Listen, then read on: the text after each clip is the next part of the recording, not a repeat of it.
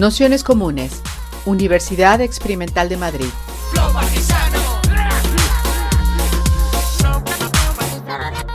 Toda la información en nuestro canal de Telegram Nociones Comunes o en nuestra web traficantes.net barra formación.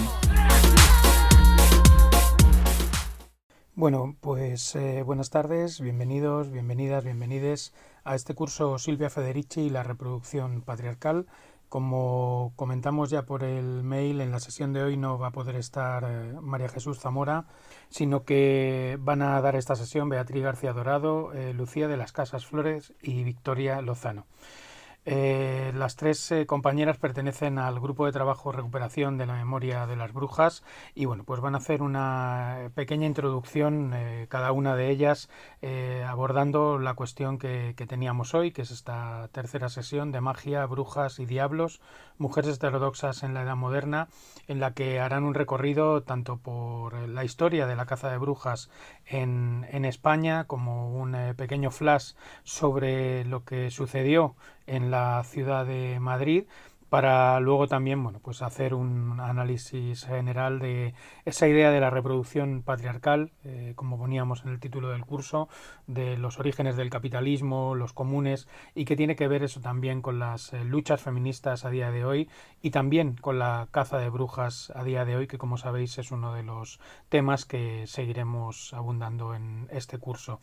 Sabéis que el grupo de trabajo de recuperación de memoria de las brujas hace distintos congresos, ya hizo uno en la ciudad de Pamplona hace unos años y que para este otoño pues eh, está preparando un nuevo congreso de memoria de las brujas que tendrá lugar aquí también en el Ateneo La Maliciosa, así que nada, muchas gracias a todos, a todas, a todos por estar aquí hoy y muchas gracias a las eh, ponentes por haberse ofrecido en un tiempo récord a sustituir a María Jesús y nada, pues comenzamos. Muchas gracias. Como ha dicho Pablo, pues hicimos un primer encuentro y en otoño vamos a hacer otro. Y la idea es que vengan también compañeras de Ecuador, porque ligamos todo este proceso, como vamos a hablar, Em, con, por ejemplo, las campañas o los movimientos anti-extractivistas, ¿no? Tiene mucha semejanza. La, la sesión de hoy yo creo que podremos entrar en profundidad y también con cazas de brujas que se están desarrollando en la India. La idea también es que venga una compañera india, ¿no? Con procesos de privatización de tierras allá. Seguramente lo habéis podido leer también en el último libro de Federici que se ha publicado, el de brujas, hay un capítulo sobre esto, ¿no? Entonces, bueno, digamos que también es esta, esta idea de, no, la caza de brujas no es solo un hecho histórico invisibilizado que debe ser recordado, sino es un hito en una historia muy larga ¿no? de violencia contra las mujeres, em, con unas características comunes. Entonces, eh, Vicky va a contar eh, la parte más de la caza de brujas histórica, también Lucía, más en relación con Castilla, ¿verdad? incluso la ciudad de Madrid. Y luego yo haré una aportación de pues, cómo el libro de Federici politiza todo el ámbito de la reproducción y cuántas, cuánto aporte ha supuesto para los movimientos feministas esta visión. Sí, este me lo quedo yo y luego lo usamos para el debate y ya tú hablas a este. que se oye bien, sí.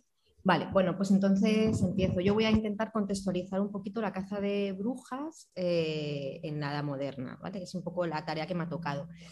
Espero mm, ser ágil con esto porque tiene muchos hilos eh, y a la vez espero no dejarme muchas cosas por ahí. Entonces lo he organizado intentando responder algunas preguntas. Bueno, primero, ¿qué es esto de la caza de brujas? Eh, cuando hablamos de caza de brujas o de gran caza de brujas, es la ejecución de miles de mujeres por toda Europa y también en América, en el Nuevo Mundo, eh, que tuvo mayor intensidad, sobre todo entre los siglos XVI y XVII. Em, hay los datos de cuántas mujeres fueron ejecutadas son muy controvertidos. Yo me he quedado con la cifra que bueno, acepta Federici, que es eh, una cifra que maneja una historiadora que se llama Anne Barstow, que es, ah, dice que al menos 200.000 mujeres fueron procesadas y, parece que mínimo 100.000 fueron ejecutadas. El problema de recuperar esta memoria es que muchos archivos se han perdido y que eh, tenemos ah, registro de, las, de algunas de las que fueron procesadas, pero no tenemos registro de cuántas murieron en cárceles eh, secretas, que eran las cárceles de la Inquisición, cuántos archivos se han borrado, se han perdido y se han quemado y no vamos a poder recuperar. Entonces, bueno, por eso siempre hay un poco de controversia con los datos. Em, la caza de brujas, pese a que se suele asociar a la Edad Media, em, es una, se contextualiza, como he dicho, en el siglo XVI y XVII sobre todo, pero el estereotipo de la bruja comienza a forjarse hacia 1400. ¿vale? Parece que este estereotipo de la bruja, y se empieza a hablar de estas mujeres eh, como aliadas del diablo, a partir de, esta fecha más o menos, por su porque la situación de las mujeres en la Baja Edad Media empieza a tener cierta relevancia pública. Entonces, Silvia documenta muy bien en Calibán y la Bruja que en el siglo XIV eh, muchas mujeres ya estaban integradas en los gremios medievales, eh, conocían y desarrollaban estos oficios de cada uno de los gremios y algunos de ellos incluso estaban eh, dirigidos solo por mujeres. Además, sabemos que muchas de ellas que habían ido acumulando conocimientos en torno al cuerpo, a la obstetricia, eh, al cuerpo femenino, a los partos, a la contracepción, etc., eh, estaban en disposición de competir en la universidad y algunas de ellas llegaron a la universidad, aunque luego fueron expulsadas. pero parece que en este momento, bueno, pues estas mujeres ocupaban este espacio público, estaban ganando mucha pujanza en este espacio público. Hay que tener en cuenta además que es el momento, eh, hacia mediados del siglo XIV, en el que la peste negra eh, supone una enorme crisis demográfica y eh, hay una escasez de brazos de trabajo, lo cual hace que los salarios suban y que los estados empiecen a estar bastante obsesionados por ganar y buscar brazos para el trabajo. Bueno, esto sería un poco el punto de partida.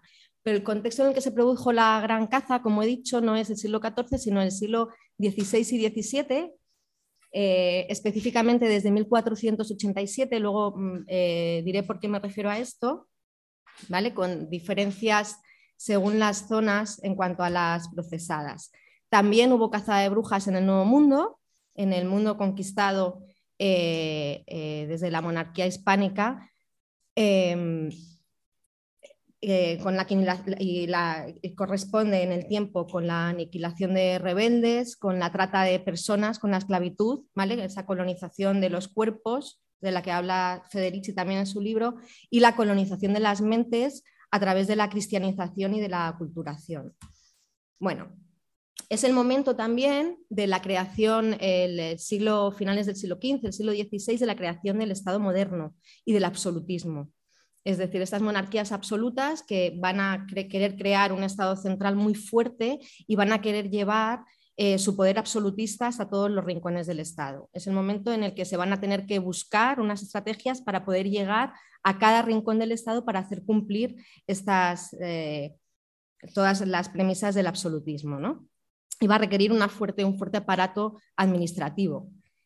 Bueno, es el momento de la emergencia del capitalismo, eh, en el que se están eliminando los comunes, se está viendo una, expropiación y un cercamiento de tierras, eh, y se ha introducido el salario ¿vale? y se ha generado la división de clases.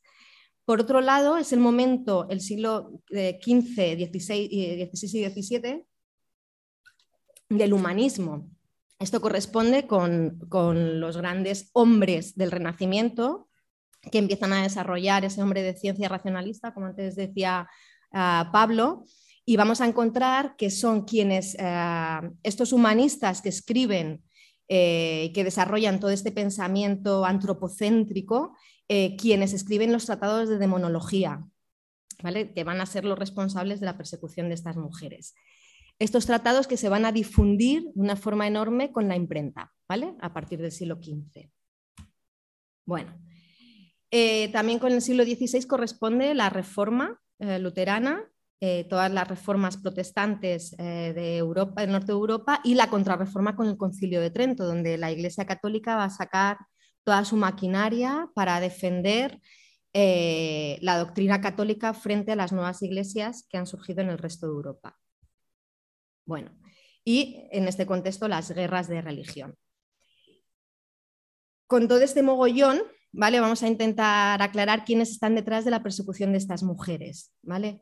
Bueno, eh, por un lado vamos a encontrar que detrás de esta persecución está la Iglesia, que crea eh, a partir de 1184, eh, en el siglo XII, la Inquisición para perseguir la herejía. ¿vale? Desde, desde 1179 ya se está buscando se está hablando de montar cruzadas contra la energía y contra la, la, herejía albigense y es en 1184 cuando se crea esta Inquisición episcopal. Eh, como no resulta muy efectiva, es en el siglo XIII cuando se crea en el Concilio de Letrán eh, la Inquisición papal, de tal forma que sea el Papa quien dirige la Inquisición, la Inquisición como eh, tribunales para perseguir a todos estos herejes que van contra la doctrina de la fe católica. Bueno, en todos estos concilios vamos viendo que eh, desde la Iglesia se lanza eh, la posibilidad o la necesidad de que a ese poder eclesiástico se le una el poder civil.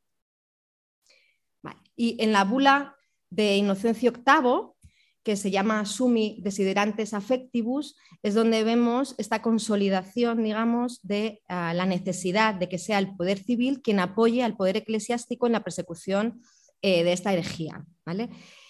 Y así dice eh, en 1484 esta bula, dice, en obediencia a nuestro mandato, no se los obstaculice por autoridad ninguna y que según su deseo pueden por nuestra autoridad acentuar y renovar las penas tan a menudo como lo encontraran conveniente y llamar en su ayuda al brazo secular.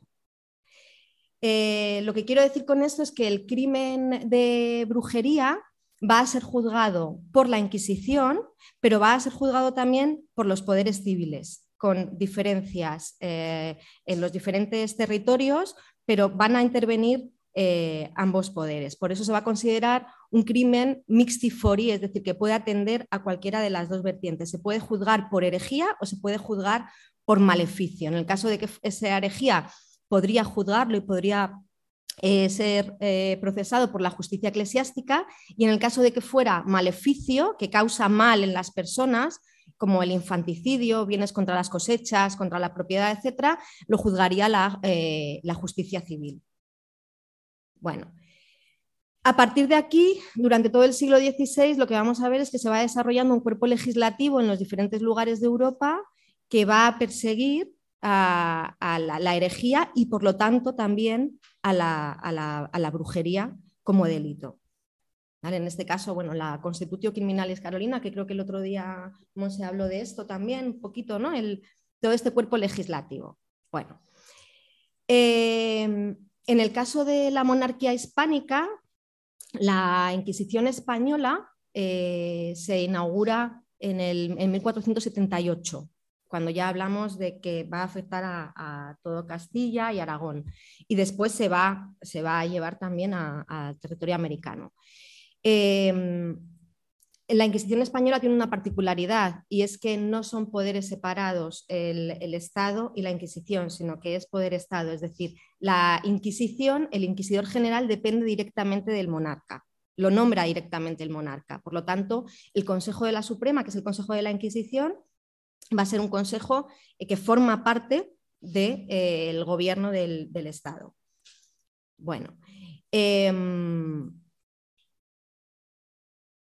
en 1526, en Granada, se convoca un, consejo, una reunión de inquisidores para decidir varias cosas, entre ellas quién debe eh, encargarse, en el caso de España, lo de la monarquía hispánica, quién debe encargarse de los crímenes. Y en el caso de España se decide que va a ser la Inquisición, pero es por esta particularidad que tiene, que ya está integrada la Inquisición dentro del aparato estatal, ¿vale? que es algo bastante importante. Entonces, vamos a ver que hay algunas diferencias entre Europa y España. En Europa, normalmente, cuando se juzgan casos de brujería, se van a juzgar como casos de maleficio, de daños a las personas o daños a las cosechas, daños a las propiedades, y por lo tanto se va a juzgar desde, sobre todo, desde los poderes civiles.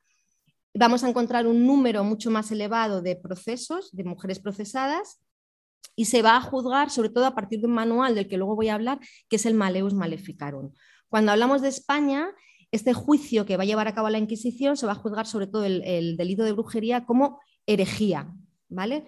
Por lo tanto, eh, vamos a encontrar un menor número de procesos que en el caso europeo. Eh, parece que solo un 8% de los procesos que se abrieron en España tienen que ver con brujería, pero tenemos que recordar que en España la Inquisición en este momento está también persiguiendo judaizantes, moriscos, alumbrados, ¿vale? luteranos, o sea que eh, en ese caso parece que la brujería queda en un segundo plano. Y vemos también como otra particularidad que eh, en España durante mucho tiempo ah, se continúa usando un manual que no es el que se usa en, Europa, que es el Maleus Maleficarum, y tiene otras características un poco diferentes. Bueno, ¿cuándo comienza la persecución? Porque la magia ha existido desde la antigüedad, entonces la cuestión es eh, en qué momento sucede que se comienza a perseguir a, estas mujeres. Eh, en el siglo X tenemos eh, legislación eclesiástica, tenemos documentos eclesiásticos como el canon episcopi que dice que no hay que perseguir a las brujas, que, perseguir a las brujas, que creer en, pactos con el demonio es en sí mismo una herejía. Y sin embargo, encontramos que hacia el, el año 1400 comienza ya a verse en diferentes fuentes literarias este mito, este estereotipo de la bruja, y en 1484, con esta bula de Inocencio VIII que he comentado antes, Sumis Desiderantes Affectivus, se inicia, digamos, esta persecución a mujeres, eh, a mujeres por, bajo el delito de brujería. Un libro fundamental eh, que he mencionado antes es el Maleus Maleficarum, que es publicado en 1487. Maleus Maleficarum eh, que eh, se, traduce como el martillo de las brujas. No es el martillo de los brujos, aunque sabemos que también hubo hombres brujos, entre el 75 y el 90% de los procesos corresponden a mujeres, cambia según territorios, pero más o menos está en, en esos porcentajes. Y sí que vemos esta desinencia ¿no? de género que dice que este martillo es el martillo de brujas, que va a perseguir a mujeres. Bueno, este manual está escrito por dos inquisidores, que son Sprenger y, Kramer, eh, y que eh, en él intentan hacer un manual por el cual demostrar la existencia del diablo, demostrar la existencia de los pactos con el diablo, demostrar qué tipo de eh, delitos cometen las brujas, cómo reconocer a una bruja eh, cómo interrogarlas y cómo castigarlas. ¿vale? Esto es lo que mm, eh, recoge este manual. ¿Y en qué se basa el manual? Pues eh, según dicen los propios inquisidores, en el propio texto dicen, en nombre de Dios, no se busque demostración cuando le baste una, una simple probabilidad. Es decir, el solo hecho de que una mujer pudiera ser sospechosa era suficiente para poder comenzar un proceso. Dice, es cierto cuanto aquí se dice en el manual, porque la experiencia nos ha enseñado y ello procede de las confesiones de todos cuantos hemos hecho quemar. Es decir, todo lo que se sabe es porque se lo han contado las personas que han sido procesadas. La fiabilidad, bueno, pues no es muy, muy alta. Bueno, y según y viendo el Maleus y viendo los procesos eh, a los que hemos tenido acceso, ¿a quiénes se persiguió? ¿Quiénes fueron aquellas mujeres ¿no? a las que llamamos brujas? Eh, seguramente el estereotipo que tenemos de las brujas eh, se corresponde bastante con esta pintura de Goya, que son mujeres ancianas, feas, relacionadas con la noche, con la oscuridad, con animales nocturnos, que comen, criaturas, que asustan a hombres jóvenes, bueno, eh, estas mujeres eh, están muy lejos de la figura del mago. los hombres que se relacionaron con la magia en la Edad Moderna eh, no fueron perseguidos. Sí hubo algunos brujos, pero no en este caso la figura del mago. La figura del mago, si la bruja es nocturna, el mago es una figura diurna. Si la bruja es, ocupa un entorno íntimo, el mago ocupa un entorno más público. Si los saberes de las brujas eh, llegan desde la transmisión oral porque no saben leer y escribir, los magos aprenden en universidades y en textos y buscan en la magia de alguna manera respuestas que, eh, bueno, que les puedan explicar, digamos, eh, el mundo desde una perspectiva más, más racional. ¿no? Estaría muy ligado a esa figura del protocientífico, digamos. ¿no? Por lo tanto, muchos de estos magos fueron llamados a la mayor parte de las cortes europeas ¿no? como hombres de, ciencia. Las brujas, como digo, sin embargo, brujas y hechiceras. Después Lucía va a hacer un poco la distinción entre lo que consideramos bruja y hechicera. ¿vale? Estarían, formarían parte de ese entorno rural ¿no? que se transmiten saberes eh, por transmisión oral, por la experiencia, etc. Bueno, pues vuelvo a Inocencio VIII y a su suma, a su bula, para, ver a qué tipo de mujeres eh, se castigó o qué tipo de delitos se, castigaban.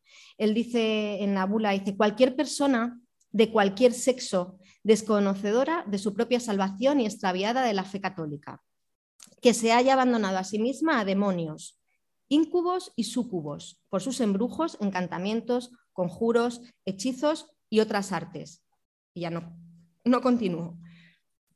¿Vale? Pero una de las cuestiones ah, en relación con la magia es que las brujas tienen pacto con el diablo. Lo que defiende tanto la bula de Inocencio VIII como este Maleus Maleficarum, que es el manual que van a seguir la mayor parte de los inquisidores en Europa para justiciar a las brujas, es que tiene que haber un pacto con el diablo.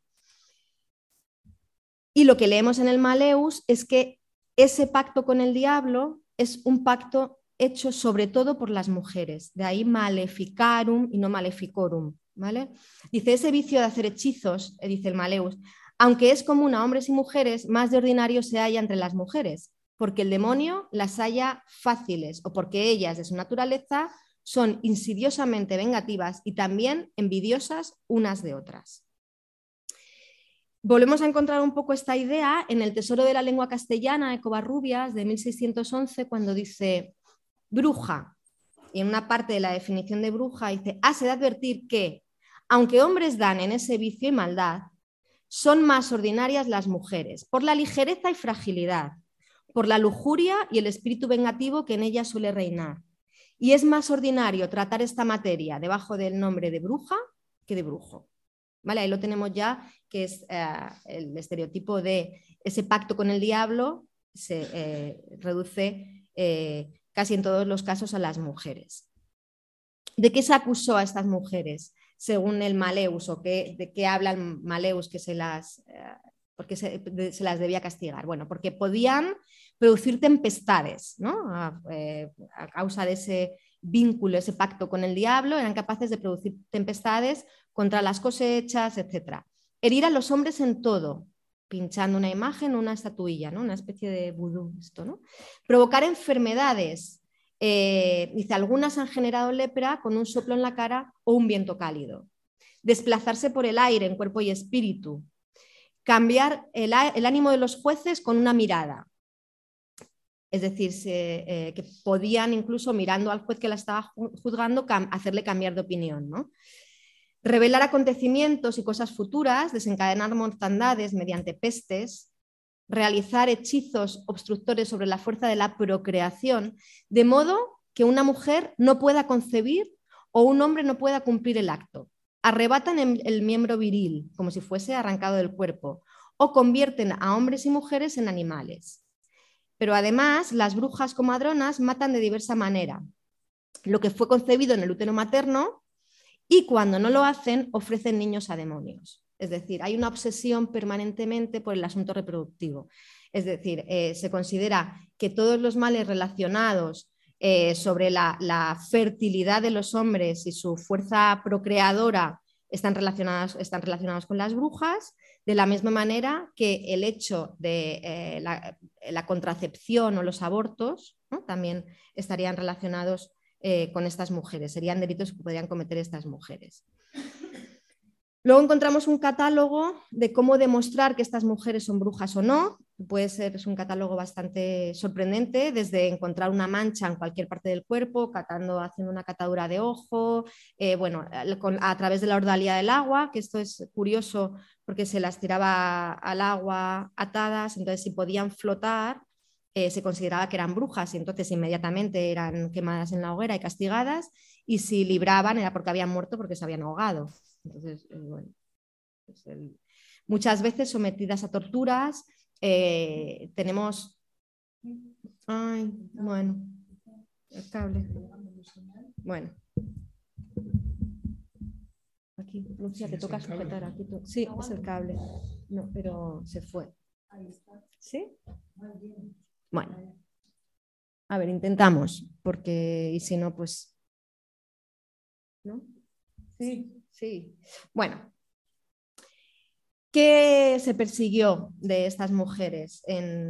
así por hacer ya un resumen. En general, sobre todo, se persiguió la sexualidad no sometida a un solo varón. Es decir, según el Maleus, toda brujería proviene del apetito carnal que es absolutamente insaciable en el caso de las mujeres. ¿vale? Se dice y se reconoce en el, en el manual que los vicios de las mujeres malvadas son infidelidad, ambición y lujuria. ¿vale? Entonces, toda aquella sexualidad que no fuera reproductiva, toda aquella sexualidad que estuviera solo al servicio del placer, estaba absolutamente castigada. Vale. Aquellas mujeres ancianas empobrecidas, aquellas mujeres que a veces eh, eh, generaban eh, tempestades contra aquellas personas que no habían querido ser solidarias con ellas, ofreciéndoles caridad que un valor que había estado muy bien visto durante la Edad Media, que había sido eh, un, valor eh, importante, que era el de la caridad, el de la ayuda, deja de, se empieza a perseguir y se empieza a criminalizar a partir de la, Edad Moderna. Por lo tanto, aquellas mujeres empobrecidas eh, que pueden ser objeto de iras por no haber sido atendidas dentro de su comunidad, son perseguidas. Encontramos que muchas ancianas empobrecidas, las ancianas también por el caso de que es una, es una sexualidad no reproductiva. ¿Vale? Ya a partir de la menopausia se va a empezar también a perseguir a todas estas mujeres. Las viudas es eh, un estado que preocupa especialmente a, estos, o sea, como delito, ¿no? son, van a ser especialmente perseguidas. Dice, encontramos un texto de Juan de Espinosa, ¿vale? que dice, eh, de 1580, dice, el estado de las viudas eh, es menos seguro antes sin proporción más peligroso, no siendo sujeta a marido, ni a padre, a hermano, ni a otros superiores, antes libre, absoluta y señora de sí y de su casa. ¿Vale? Entonces esto parecía que era algo bastante preocupante. Entonces encontramos que muchas de estas mujeres acusadas de brujería fueron viudas.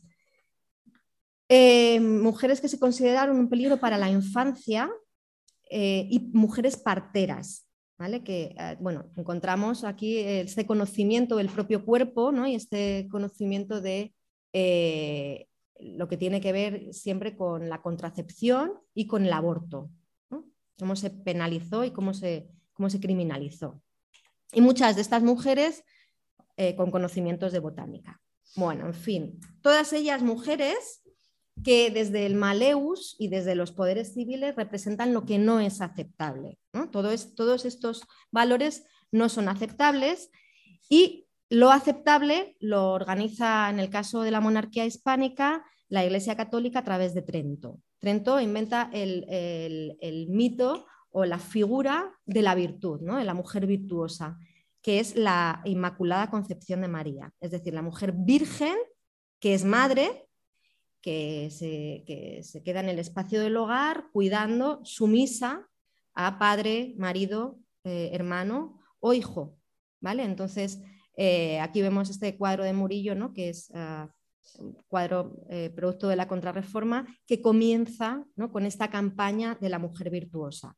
Pero esto coincide en el tiempo con la publicación de manuales de confesión, que también están alentados por Trento, donde se eh, se mm, explicita que, cómo se debe castigar, ¿no? qué, se debe castigar en, los casos de confesión, ¿no? qué tipo de penitencias, etc.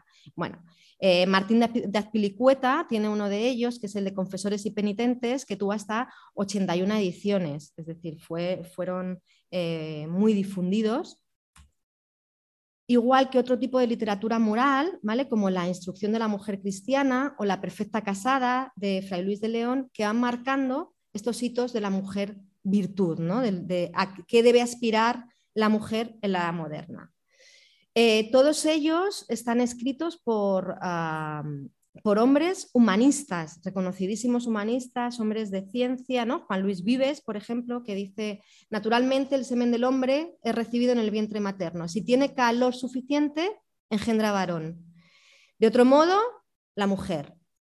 Es por ello, por defecto de calor, que la mujer es más imbécil por naturaleza, es menor en seriedad, más caduca, más miedosa y por eso ha de ocuparse en el cuidado de los pequeños negocios. ¿no? Son todos estos hombres que son teólogos, algunos juristas también, que son los que van a estar en Trento como ah, punteros, ideólogos punteros de Trento, van a escribir todos estos manuales de eh, literatura moralizante y van a inventar ah, un nuevo lenguaje económico en el caso de la monarquía hispánica donde se ha querido ver en la Escuela de Salamanca, todos ellos pertenecen a la Escuela de Salamanca y se ha querido ver eh, en, estos humanistas los creadores de ah, un lenguaje nuevo que habla de propiedad privada, de dinero, del valor, del precio, de la legitimidad de la conquista o no, en tanto que libertad individual o no, eh, etc. Es decir, coincide eh, en el tiempo y en las personas ah, que quienes van elaborando todo este nuevo lenguaje económico son los mismos que elaboran el papel de las mujeres eh, para la edad moderna y para esta, eh, este momento incipiente del capitalismo. Todo esto supone una reducción de la esfera de acción de las mujeres, una expropiación de los conocimientos de las mujeres y una expropiación de los cuerpos de las mujeres. Por eso, ¿vale? Eh, encontramos que a partir de aquí, a, través de esta caza de brujas, se busca un disciplinamiento de todo el cuerpo social. ¿vale? Jean Baudin, que es otro de estos humanistas punteros eh, del siglo XVI, dice, eh, castiga a una para enseñar a muchas. Es decir, estos castigos ejemplarizantes que sitúen a la mujer en el lugar donde tiene que estar. Por lo tanto, un poco vuelvo a replantear la respuesta de qué fue la caza de brujas y después de todo lo que este recorrido que hemos hecho, que tal vez es un poco, ha sido un poco acelerado, pero sí ver que la brujería fue una creación intelectual que pretendió acabar con mujeres que no se sometían al orden establecido. ¿vale? Eh, fue una injusticia contra mujeres que se tuvieron que enfrentar sin ninguna protección a la arbitrariedad de la maquinaria judicial. ¿vale? Un feminicidio que prepara el papel que las mujeres deben tener en la nueva sociedad capitalista.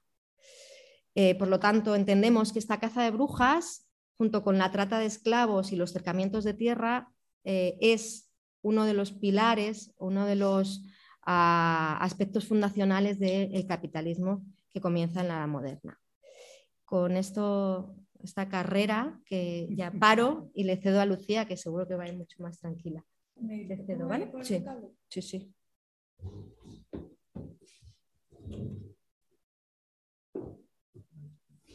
A ver, ¿cómo hago? ¿Dónde estoy ahí? Sí. No, es que necesitamos ahora la otra. Porque esta, ¿no?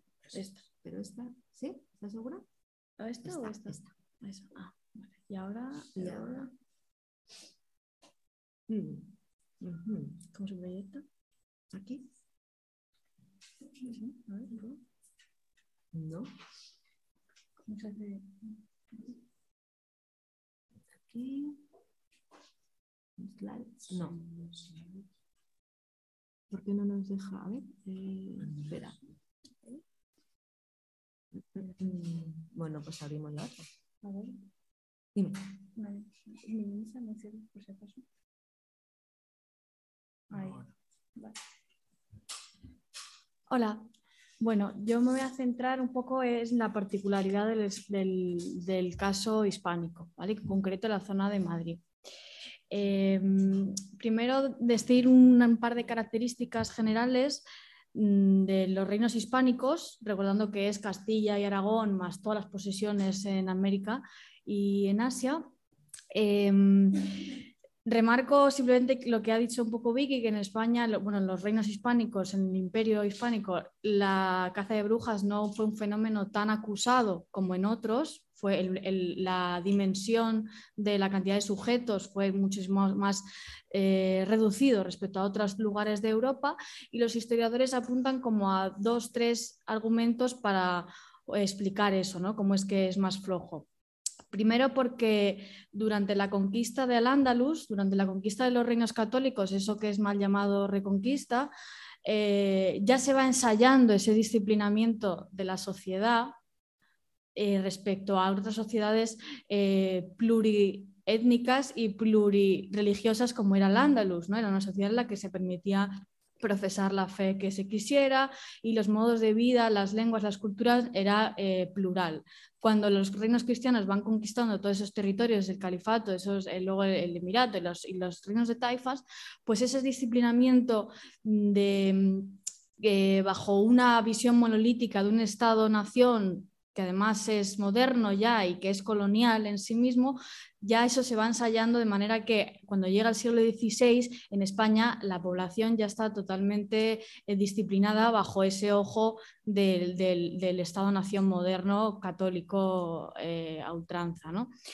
Otra de las otro de los argumentos para explicar ese fenómeno más disminuido es que a nivel interno, en el siglo XVII, cuando en, el siglo, cuando en Europa la caza de brujas es más acusada, en España, en los reinos hispánicos, eh, es, un, es un momento de relativa tranquilidad social a nivel interno. A nivel externo hay muchísimas guerras y hay un empobrecimiento eh, muy generalizado de la población. Y precisamente es ese empobrecimiento lo que hace también en, el resto de Europa y en, los reinos hispánicos también criminalizar esa pobreza. ¿no? Como decía Vicky, uno de los sujetos más, más perseguidos son casi siempre pobres. Encontramos acusaciones de brujería incluso en la propia Corte de Madrid. Hay cortesanas acusadas o gente emparentada con cargos en la, en la Corte que son acusadas pero en esos casos nunca llega a ser un proceso y nunca llega a ser, o sea, nunca llega a haber un proceso hasta el final y nunca llega a ser una condena. Las, las que llegan a ser sentencias de culpabilización son siempre, casi prácticamente siempre, personas empobrecidas. Por lo tanto, ahí hablamos de una criminalización de la pobreza, que, es algo en lo que seguimos, o sea, es otra de las características de nuestra civilización actual también, ¿no?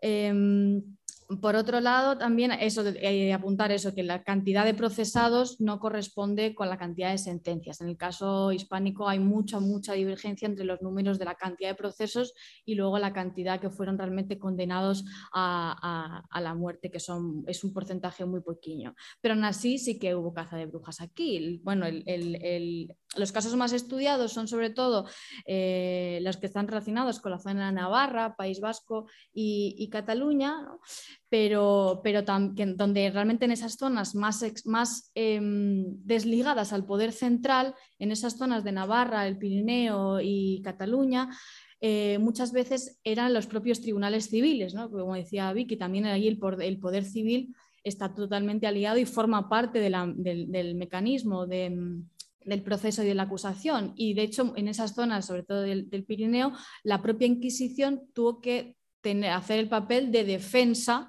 de los acusados y, un poco echar freno a los, a los poderes civiles de esas zonas, decir, frenar un poco porque se nos está yendo de las manos. Ahí también esos casos, en lugares lejanos a Madrid y a la Corte, pues hay un poco de choque de competencias, ¿no? como acá se habla tanto también entre las competencias de comunidades y el Estado central, pues es algo que llevamos arrastrando desde hace siglos. Ahí los propios poderes civiles eh, chocaban con los intereses de la Inquisición y es la propia Inquisición la que a veces tiene que decir frenar porque esto eh, un poco se está yendo de las manos. El caso más famoso en Navarra es Zugarramurdi, donde son acusadas cientos de personas. Al final son quemadas en, quemadas seis personas, más otras cinco en efigies, eh, porque ya habían fallecido. En efigie significa que se le pone como un muñecote que hace como de esa persona para, que, para recordar que, aunque haya muerto ya, había que quemarla. Y, lo hace el Tribunal de, Logroño. Pero bueno, hay casos en todos los territorios hispanos, incluidas las colonias en, América.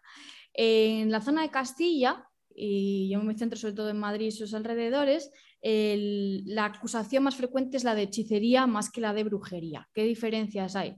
Pues la, brujería es algo más, es un fenómeno muy relacionado más con el mundo rural, con con em, personas que llevaban a cabo eh, acciones colectivas, ¿no? que se reunían en, en los sábados o en los aquelarres y eh, y, sobre todo que tiene la diferencia a nivel teológico que la brujería, como decía Vicky, eh, la bruja tiene o el brujo tiene un pacto explícito con el demonio. O sea, ella realmente ha sido poseída porque quería, porque no quería, pero tiene un pacto explícito con el demonio. En cambio, las hechiceras tienen un trabajo más, eh, actúan de una manera más individual, es un fenómeno más ligado a los, al mundo urbano, o por lo menos de los pequeños núcleos urbanos, y no tienen un pacto explícito, sino tienen un pacto implícito. Es decir, que a, través de prácticas como la lectura de cartas o la tira de habas o el uso de velas o de sangre menstrual o de hierbas, pues ellas hacían como eh, hechizos o encantamientos para saber, para eh, sobre todo curar enfermedades o adivinar el futuro o mm, cuestiones, muchas de ellas son cuestiones relacionadas con los amorillos, ¿no? Para saber si mi marido me engaña, anda, mírame las cartas a ver si mi marido realmente ahora está con otra, eh, o que me gusta ese y quiero que se acerque a mí y me mire. Muchas cosas son, muchas veces son cuestiones relacionadas con las, con, las cosas sentimentales, ¿no?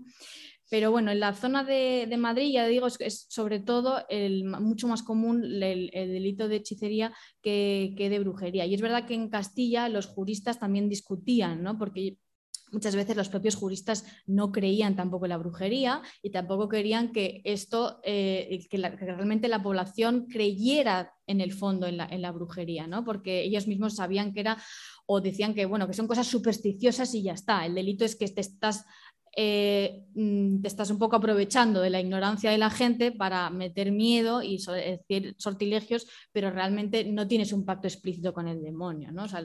entonces ahí está un poco el, el que mediaban un poco para que fuera más hechicería que brujería como decía Vicky también, porque los juristas y los inquisidores aquí sobre todo se encargaban de perseguir a lo que realmente ponía en jaque también de una manera más eh, estructural, que eran los, luteranos, los, judíos, los maometanos, que era como llamaban a los, a los musulmanes en esa, en esa época. Bueno, entre el siglo XVI y el siglo XIX, en Madrid, más o menos, eh, hemos... Nos eh, hemos, encontrado unos alrededor de 85 casos eh, de mujeres procesadas por brujería y hechicería por la Inquisición. ¿vale? Eh, Madrid está bajo la jurisdicción del Tribunal de Toledo desde el principio hasta que en 1659 se crea un tribunal aparte para, vigilar a la propia Villa y Corte de Madrid, o sea, al, núcleo urbano, en 1659, que es un tribunal de corte que ya es independiente del de Toledo. Por lo tanto, los, eh, va a ser un tribunal eh, separado. Eh, digo alrededor de 85 porque, bueno, a veces no está, no está claro. esto lo hemos sacado del Archivo Histórico Nacional. Nosotros tenemos la suerte, bueno, dentro de nuestra particularidad, como nuestra historia del Imperio Hispánico, los reyes han tenido una obsesión archivística impresionante. Entonces, respecto a otros países, es verdad que tenemos un nivel de archivo y documento envidiable para todo lo que es el, Estado moderno tanto con el Archivo General de Simancas, que es toda la acción burocrática y gobernal, gobernativa, como con el Archivo Histórico Nacional, que es de libre acceso, ¿vale? está ahí en, en Serrano, en el CSIC, y, muchos de los procesos están digitalizados. Entonces, eh, eh, todo esto lo hemos sacado eh, consultando directamente de la, web, porque mm, se puede ir, claro que siempre es mejor ver el documento in situ, pero bueno, también tenemos la suerte de que poco a poco se está modernizando y, y muchos, la mayoría son consultables a través de la web. De esos 85 más o menos, eh, la inmensa mayoría en Madrid son del siglo, del siglo XVII. Eh, uno de los problemas a la hora de investigar es que al, buscar en la web del Archivo Histórico Nacional no existe la pestañita de género. No puedes decir, quiero buscar proceso eh, de tal a tal fecha en Madrid por este, por este delito, mujer. No, tienes que darle y de todos los que te salen, según los parámetros de búsqueda que, has puesto, pues te salen. Tienes que meterte uno a uno para ver si es hombre o mujer. O sea, eso es una cosa mmm, increíble, que no exista la posibilidad de buscar por género, ¿no? Pero bueno, poco a poco pues se puede ir eh, sacando.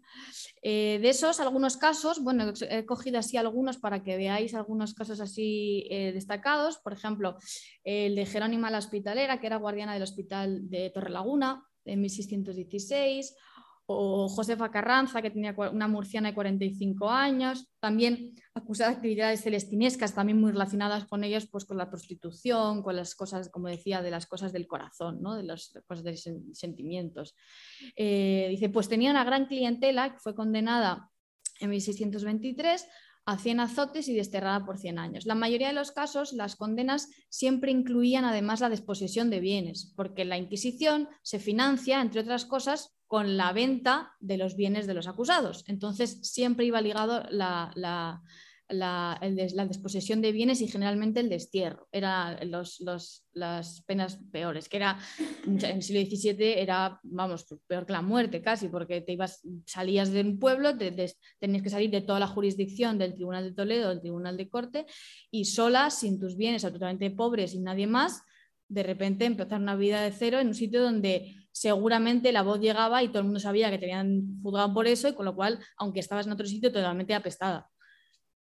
Eh, por ejemplo, las María y Magdalena, gitanas que pedían limosna, ¿no? por eso el proceso de criminalización de la pobreza que decíamos antes también, o Valentina Polonia, mulata, hija de esclava, condenada por hechicería, cien azotes y desterrada cuatro años. Generalmente el destierro tenía una fecha, o sea, tenía unos años. Y si lo, quebrantabas en esos años, pues se te aumentaba el, O sea, si volvías a entrar y te pillaban, se te volvía, se te, se te duplicaba generalmente los años.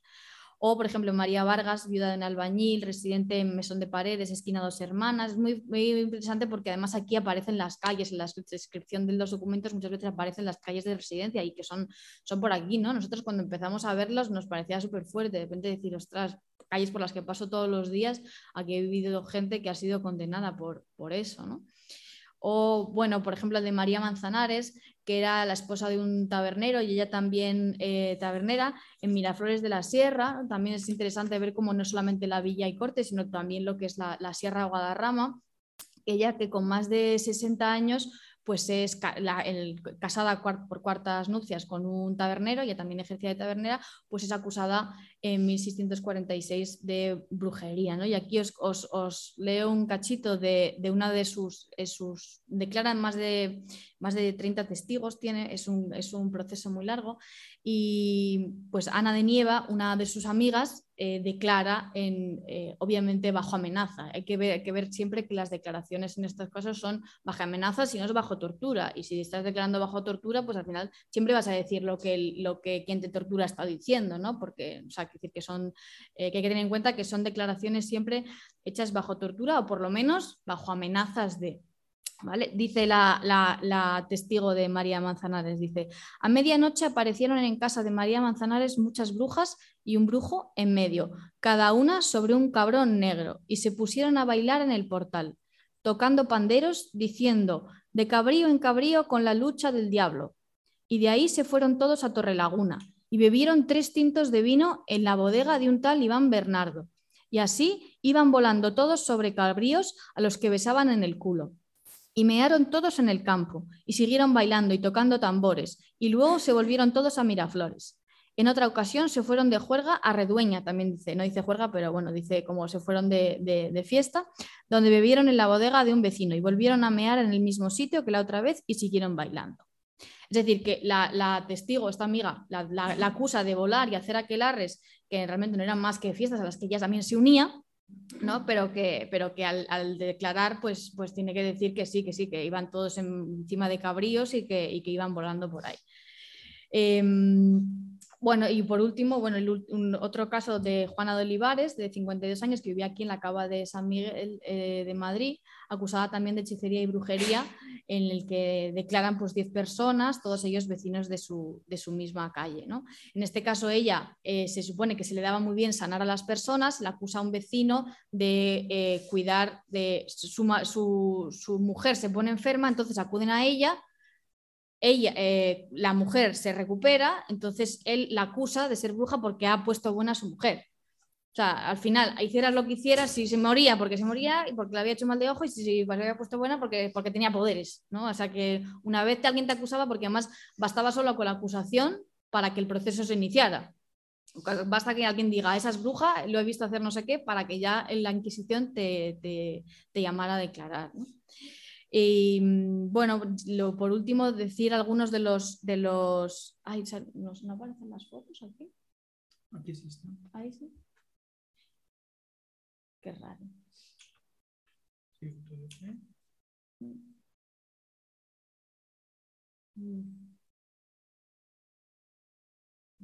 A ver si hago así, aunque sea pequeñito. ¿Dónde estaba aquí? No? Sí. Ahí. Ay, no aparece. ¿Y por qué no? Pues no lo sé. Bueno. mañana mando el PowerPoint, pues ya lo tengo aquí. Vale. Vale. Em, bueno, nada, simplemente eh, algunos de los lugares de Madrid eh, em, destacados para, para, recordar toda esta historia por los que pasamos todos los días, ¿no? Em, bueno, en la Plaza Mayor, ¿sabéis? La Plaza Mayor, ahí se hicieron cantidad de procesos, de, o sea, de, autos de fe, que eran realmente fiestas populares para la población, pero también eran, pues eso, eh, demostraciones de la fe católica en la que se leían la sentencia y se ejecutaba la sentencia y que realmente servían para adoctrinar a la población y hacer eh, castigos ejemplarizantes, ¿no? Bueno, os he puesto algunos ¿no? famosos, con, a ellos muchas veces acudían los propios reyes también, eran, cosas en las que duraban todo el día, desde las 9 de la mañana hasta las 9 de la noche. Em, la Plaza de la Cruz Verde también, la Cruz Verde es el símbolo de la Inquisición, está aquí en, la Latina, un poco más arriba. También pues, es otro de los sitios en los que se, hicieron autos de fe, se quemaron y, nada, pues la nomenclatura de nuestras calles ¿no? sigue haciendo referencia a esa, a esa historia. ¿no? El Palacio de Santa Cruz, por ejemplo, es lo que es el Ministerio de Asuntos Exteriores, en la, eh, también cerca de la calle Toledo, detrás de la Plaza Mayor, pues fue cárcel de corte y de ahí salían los, los, presos eh, para que, iban a ser juzgados. Eh, aquí es así, no sé por qué. La Plaza de la Cebada también, en la que esto es un poco más tardío, ya en el siglo XVIII se, decretó como el lugar ideal para, ejecutar y, realmente hasta el siglo XIX se ejecutaron ahí las penas de muerte públicas. Eh, uno de los últimos pues, fue el propio general Riego, ¿no? que dio el golpe militar de 1820, fecha en la que se acaba la, se, acaba la Inquisición. Eh, y luego los quemaderos, ¿no? También había, eh, porque muchas veces se, ejecutaba la sentencia, se, mataba al, sentenciado, pero luego lo que es la quema del cadáver no se hacía ahí porque, porque se hacía extramuros, ¿no? En uno de los quemaderos estaba lo que hoy es, eh, bueno, esto es en la Puerta de Alcalá, ¿no? Esto es la calle, la calle Serrano, y, la calle Alcalá, pues ahí donde luego hubo una plaza de toros y luego pues ya se construyó. También otro de los quemadores estaba en, un poco más tarde después de este, en Arapiles, toda la zona de eh, San Bernardo, Quevedo, esa zona de ahí son cementerios y lo que la construcción se hizo sobre, directamente sobre los cementerios que ya en el siglo XVII y XVIII habían sido quemaderos, para, tenerlo ahí.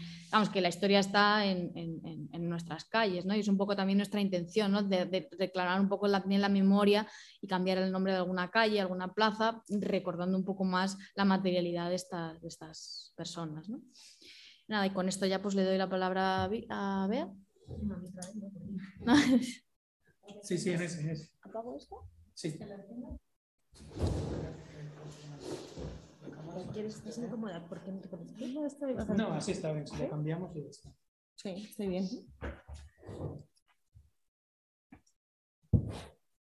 Pues bueno, como comenté al principio, eh, la idea de mi intervención breve para que podamos pasar también a, a debatir es em, pues señalar algunos elementos de por qué Calibán y la bruja, em, en general estudiar la caza de brujas, em, supuso, y también el movimiento feminista donde se insertaba Silvia Federici, es decir, el feminismo marxista autónomo, la campaña por el salario doméstico, eh, supuso la apertura de un campo de lucha eh, que llega hasta la actualidad de los movimientos feministas ¿no? y nos parece extremadamente relevante.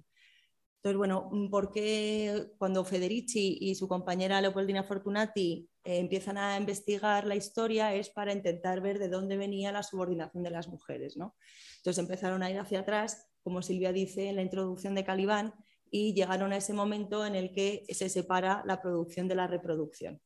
Yo creo que ya el otro día ¿no? estuvo contando cómo las personas en Europa pues eran campesinas que tenían sus tierras y que usaban también los comunes para su supervivencia.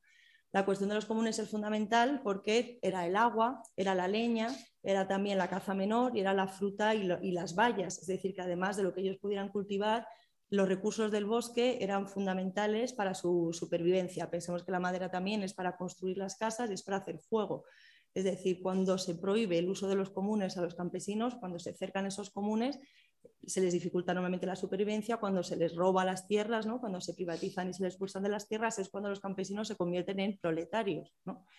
Em, como habéis visto también, yo creo, eh, los campesinos se proletarizan, dependen entonces del salario los hombres quedan subordinados al salario, pero las mujeres se les prohíbe acceder al salario y quedan, por tanto, subordinadas a los hombres, ¿no? lo que Silvia llama el patriarcado del salario. Entonces, de alguna manera, ellas, al llegar a ese punto de las comunidades rurales y al proceso de proletarización, ven la separación de, la producción de la reproducción, que es el mundo en el que nosotras vivimos. ¿no? Hay un mundo, hay un ámbito que es la producción que es lo que produce valor, por lo que se paga a las personas que lo producen, y hay otro ámbito que es reproductivo, que no produce valor y que por tanto no está asalariado. Pero Federici y estas corrientes teóricas y militantes lo que dicen es que el salario es una ficción, es una ficción política, es una relación política que precisamente sirve para determinar qué es producción y qué aporta valor y qué no es producción y no aporta valor. Y hay todo un ámbito de la vida que queda bajo el ámbito de lo reproductivo y al no estar asalariado se dice que no tiene valor, que no supone trabajo. Si del salario, pues es una relación ficticia, política ficticia, que separa ámbitos de la vida, del sostenimiento de la vida y que además jerarquiza. Porque por un lado quedan los hombres, ¿no? que sí que eh, son asalariados, por otro las mujeres que no lo son, pero también quedan la servidumbre indígena, también quedan los esclavos negros, entonces de alguna manera, y hasta el día de hoy, ¿no? Eh, el mundo queda dividido en asalariados y no asalariados con una legitimidad sobre quién produce, quién no produce, quién trabaja y quién no trabaja. Em, estas feministas y todas las luchas feministas lo que han puesto encima de la mesa es que el capitalismo no puede acumular si no se basa en este trabajo no pagado, que es la que dicen, por ejemplo, pues las compañeras de territorio doméstico, ¿no? Si nosotras no se mueve el mundo. Es todo este trabajo no pagado de la crianza y luego también del cuidado de las personas pues en momentos de enfermedad o en la vejez, lo que permite que haya trabajadores que luego también vayan a ese mundo que supuestamente es el único productivo. Sin esos trabajos de lo que nosotras llamamos en general cuidado, sería imposible que el capitalismo acumulara a través de la relación de explotación salarial. No solo el trabajo no pagado de las mujeres, sino también todo lo que tiene que ver con la tierra, en cuanto que eh, tampoco se podría alimentar a esos trabajadores productivos si no fuera por alimentos baratos, ¿no? O el proletariado europeo no se hubiera podido mantenerse en las colonias, las normas de consumo occidentales hoy no se podrían mantener sino, sin la producción de la periferia del mundo a bajo precio, ¿no? Entonces también es sobre el trabajo, un libro que hemos publicado hace poco de Jason Moore, que se llama El capitalismo en la trama de la vida, eh, en Traficantes de Sueños, dice eh, la apropiación de naturalezas humanas y no humanas, ¿no? Entonces, no solo es el trabajo no pagado de mujeres, de migrantes en nuestros días, de, colonizados, ahora de migrantes, sino también es un uso de la tierra eh, bajo unas condiciones también ficticias de lo que vale y no vale, de cuánto vale lo que vale, que produce alimentos baratos y bienes naturales baratos que sostienen la acumulación capitalista. Em, pero no solo, digamos, el capitalismo el que, el que ha invisibilizado todo ese ámbito como necesario para su acumulación, sino que también, como critica Federici en, El patriarcado del salario, el marxismo también quedó eh, en alto grado limitado a esta visión de que lo productivo y donde explota el capitalismo es en la relación salarial. y es la explotación salarial sobre la que acumula el capitalismo. El marxismo, digo, en términos generales, y luego movimientos sindicales y obreros. Entonces, verdaderamente, como digo, también es la ficción en la que nosotras vivimos, ¿no? Entonces, los movimientos obreros y sindicales pues también consideraban que una parte central de la lucha era la relación en el ámbito productivo sobre la relación salarial. Y esto todavía más ha degenerado en nuestros días, porque los sindicatos a principios del siglo tenían cooperativas de vivienda, tenían economatos, tenían ateneos, ateneos ¿no? culturales, pero vamos, en lo que es nuestra propia época, verdaderamente los sindicatos mayoritarios han quedado muy limitados a las luchas de la relación salarial en torno al ámbito laboral, obviando todo este otro ámbito reproductivo que el capitalismo necesita apropiarse igual para acumular. ¿no?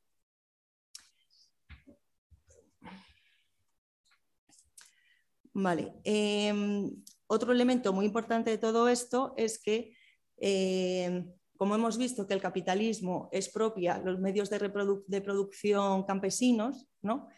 Eh, es el hecho de que los campesinos queden, se cometan, sean hechos proletarios, es decir, que solo puedan vender su fuerza de trabajo para sobrevivir, el hecho de que carezcan de estructuras colectivas y autónomas de producción y reproducción, es también a ellos como a nosotras los que nos hace extremadamente débiles a la hora de luchar. ¿no? ¿Cómo vas a sostener tu vida si eres absolutamente dependiente del salario? Lo que se llama también bueno, la esclavitud del salario. ¿no?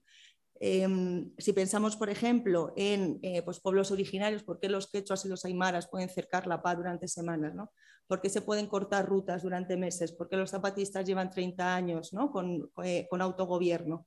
Pues una, no solo, por supuesto, pero una parte importante es que tienen medios de reproducción y de producción autónomas y colectivas que les permite sostener la lucha.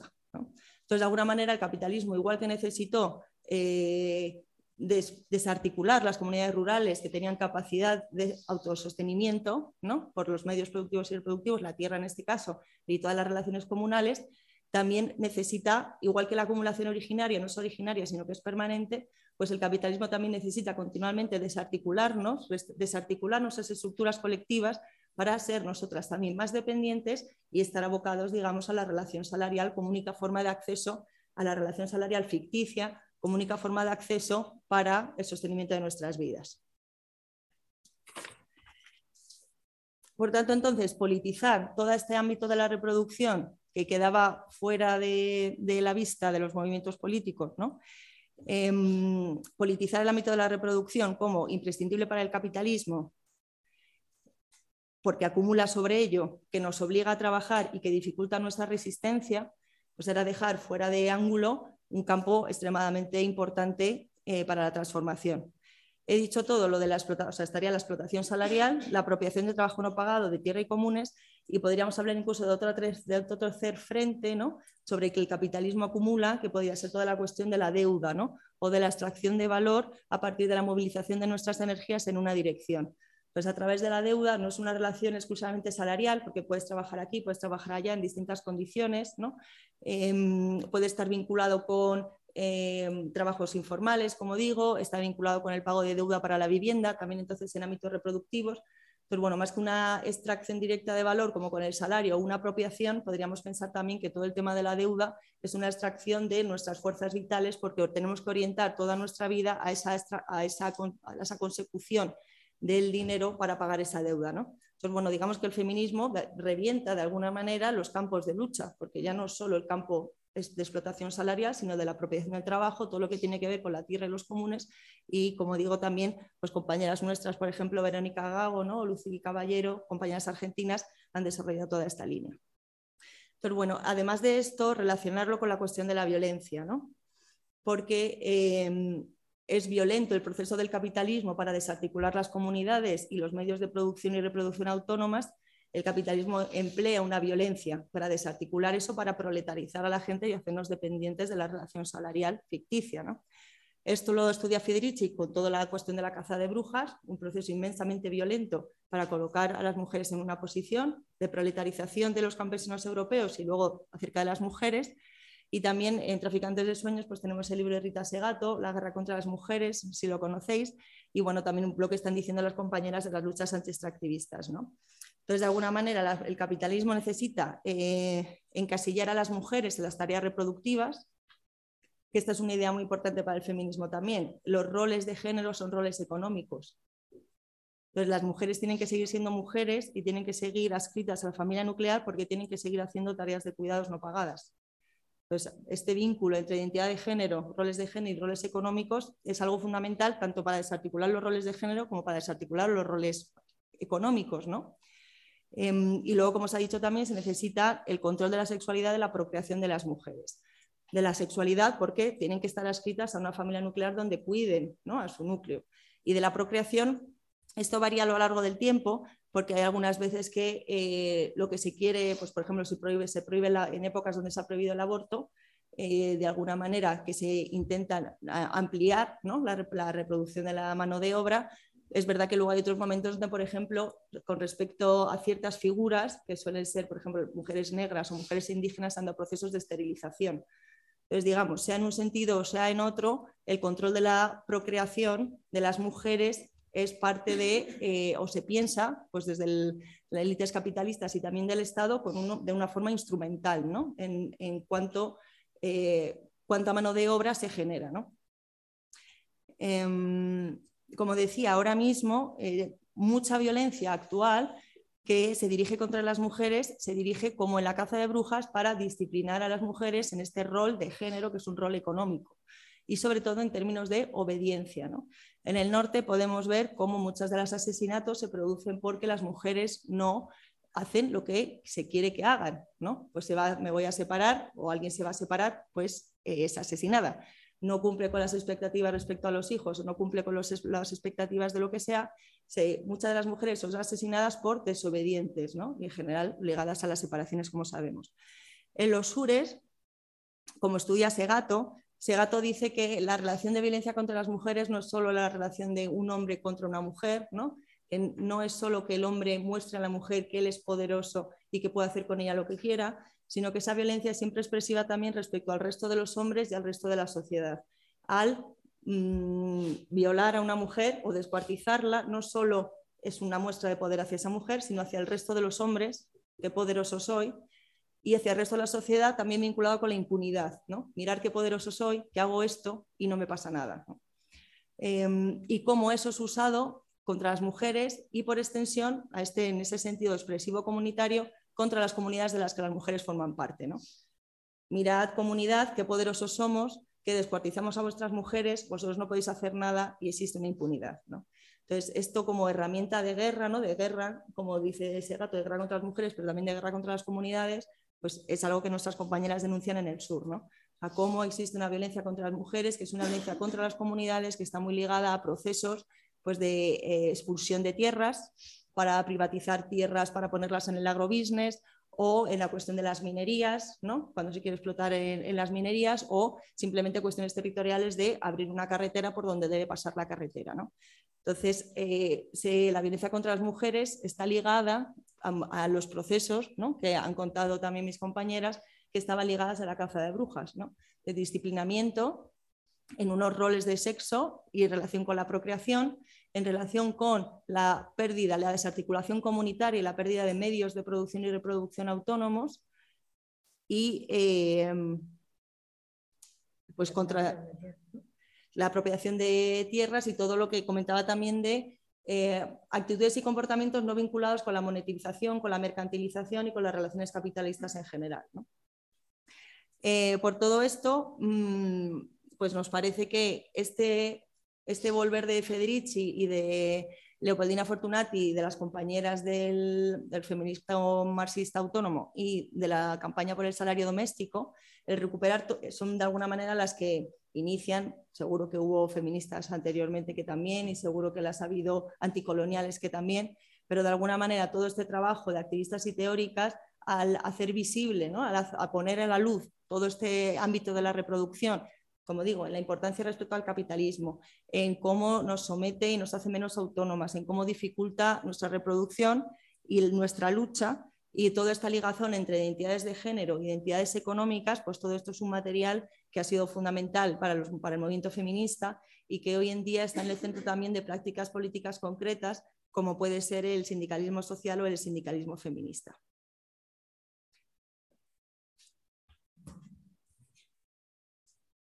Muy bien, pues eh, muchas gracias a las, a las tres por la, por la presentación. Voy a darle al micro. Y nada, pues como siempre, ahora tenemos un ratito para debate, preguntas, lo que, lo que consideréis. Eh, nos hemos alargado un poquito más entre los problemas técnicos y, todo eso, pero bueno, todavía tenemos eh, rato para hablar de, bueno, de todos los temas que han salido, que son, que son un montón. Y, y nada, que ha estado muy interesante y también muchas gracias por, por la exposición y las presentaciones y demás. Así que adelante.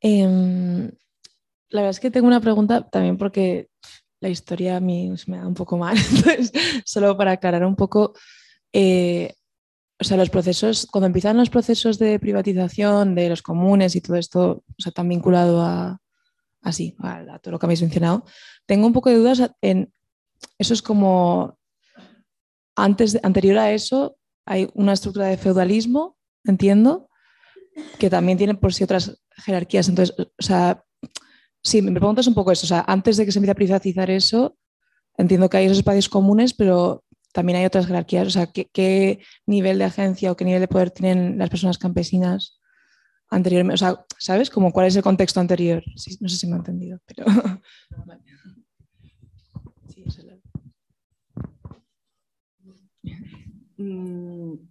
Federici dedica una parte de esto también en Calibán y, bueno, lo que, lo que se viene a decir que quizá también pues, aplica a, otras sociedades eh, precapitalistas donde existen jerarquías de género, ¿no? el patriarcado es previo, es anterior al capitalismo.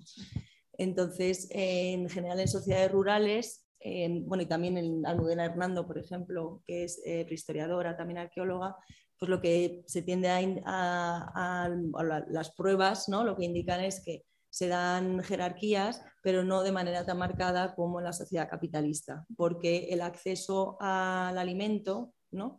Eh, no está vinculado precisamente a través de esto del salario. Entonces tú formas parte de una comunidad, trabajas como en esa comunidad y accedes, eh, dependiendo del contexto, por supuesto, a, por lo menos a tu alimento. Y el hecho además de que eh, sea por trabajo comunal, pues de alguna manera te liga con otras mujeres también en muchas de las tareas y con muchos otros de los hombres también. Pues a nivel de supervivencia, digamos que no existe mm, un nivel de pobreza o de destierro como puede haber en las sociedades capitalistas en las comunidades rurales. Aunque existan jerarquías, Almudena Hernando incluso dice, no respecto a las comunidades europeas rurales, pero sí respecto a otras comunidades em, de cazadores recolectores, que em, las sociedades más igualitarias a las que ella se ha visto eh, sigue, o hay, hay, a día de hoy, que no quiere decir que haya sido siempre así, pero cierta jerarquía simbólica. Entonces, aunque a la hora de las tomar decisiones sean iguales, a la hora de obtener lo que se necesita para vivir sea igual, en muchas sociedades sí que existe una cierta jerarquía simbólica de pues, quién puede soñar o lo que significa ese sueño o quién inaugura ceremonias, ¿no? digamos que con un estatus simbólico de, de jerarquía dentro de esas comunidades, pero que no afecta digamos, tanto al cotidiano a nivel de acceso a los recursos que necesitas, incluso de toma de decisión y luego a todo lo que supone el trabajo colectivo, también de empoderamiento colectivo, ¿no? de, defensa colectiva ¿no? Eh, feminista, ¿no? de defensa de las mujeres, de alguna manera de la arbitrariedad que se puede aplicar hacia ti, dado las relaciones sociales que mantienes dentro de la comunidad. Esto hablando de dentro de la comunidad, porque luego está el señor feudal que efectivamente tiene derecho de pernada y viene con su ejército y te puede quemar la aldea pero digamos que dentro de las relaciones comunitarias rurales, sean de sociedades más cazadoras recolectoras, sean de sociedades campesinas, digamos que se entiende que eh, el patriarcado, y a veces se habla de patriarcado de bajo, no me saldrá, sí, eh, como de menor nivel, ¿no? Que el patriarcado de baja intensidad, sí, ¿no? Más que patriarcado eh, capitalista o, los feminicidios de hoy en día, ¿no? No sé si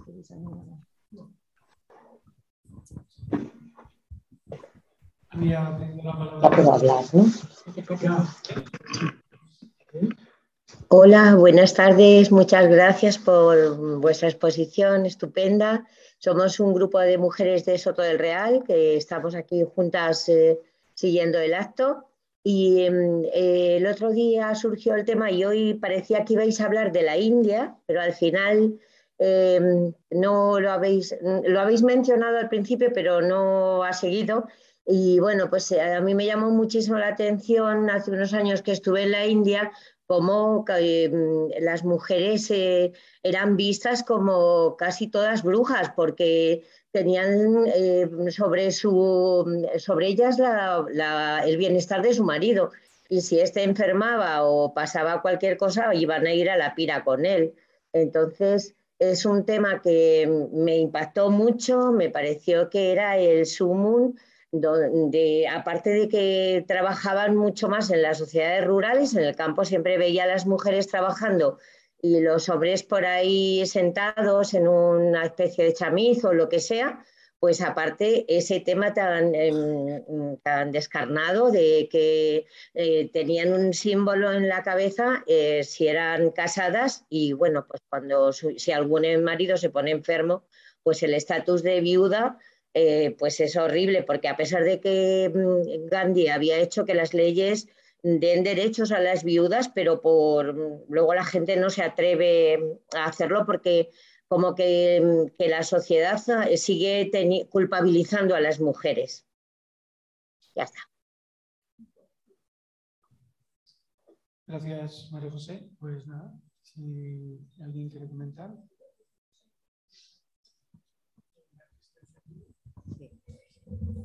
Eh, bueno, sí, de hecho, una de las compañeras que va a estar en el encuentro que hagamos en, otoño viene precisamente de India, porque en India, eh, eh, reflejando un poco todos estos procesos de los que ha hablado Bea, de desposesión de tierras y desestabilización de comunidades y demás, es un lugar donde se están produciendo caza de brujas, precisamente por esa denigración también del estatus de las mujeres eh, y hay verdaderos eh, cazadores de brujas y demás. De hecho, hay un documental por ahí que Federici lo menciona en el último libro, eh, que no recuerdo el nombre, pero es algo así como Cazadores de Brujas en India. O sea, es algo sencillo, pero se lo paso a Pablo para que, para que lo tengáis por ahí.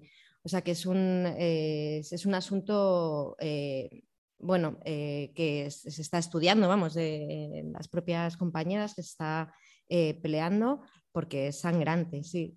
No sé si queréis añadir algo más. Había pedido la palabra también Isa desde casa, así que adelante. Hola. Se me oye, espero. ¿Sí? Sí, sí, sí, oye. Vale. Pues yo, yo, bueno, agradeceros. Quería preguntar, que no se me olvide, si los PowerPoint los vais a pasar para que los tengamos a mano y los podamos repasar, porque claro, son tantas, tantas, tantos datos que así de así de buenas, no, de buenas a primeras no, a mí no se me queda y me gustaría poder consultarlos con más paciencia, con más, con más tiempo.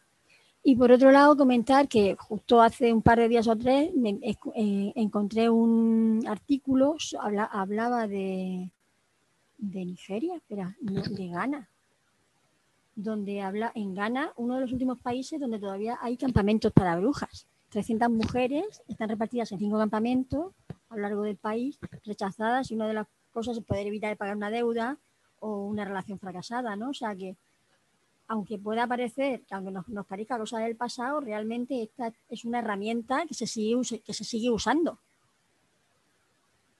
Y, no sé hasta qué punto, ¿no? no, este, conocimiento ¿no? de cómo ha ido el, capitalismo metiendo esa herramienta para desposeer a las mujeres, podremos usarlo para, para, para, que, para que por lo menos a la, gente, a, las, a, las, personas que están ahora, ¿no? también Federici lo dice en Calibán y la Bruja, ¿no? que ya se dio cuenta en Nigeria de que se reproducían estos mismos, eh, estas mismas estrategias, ¿no?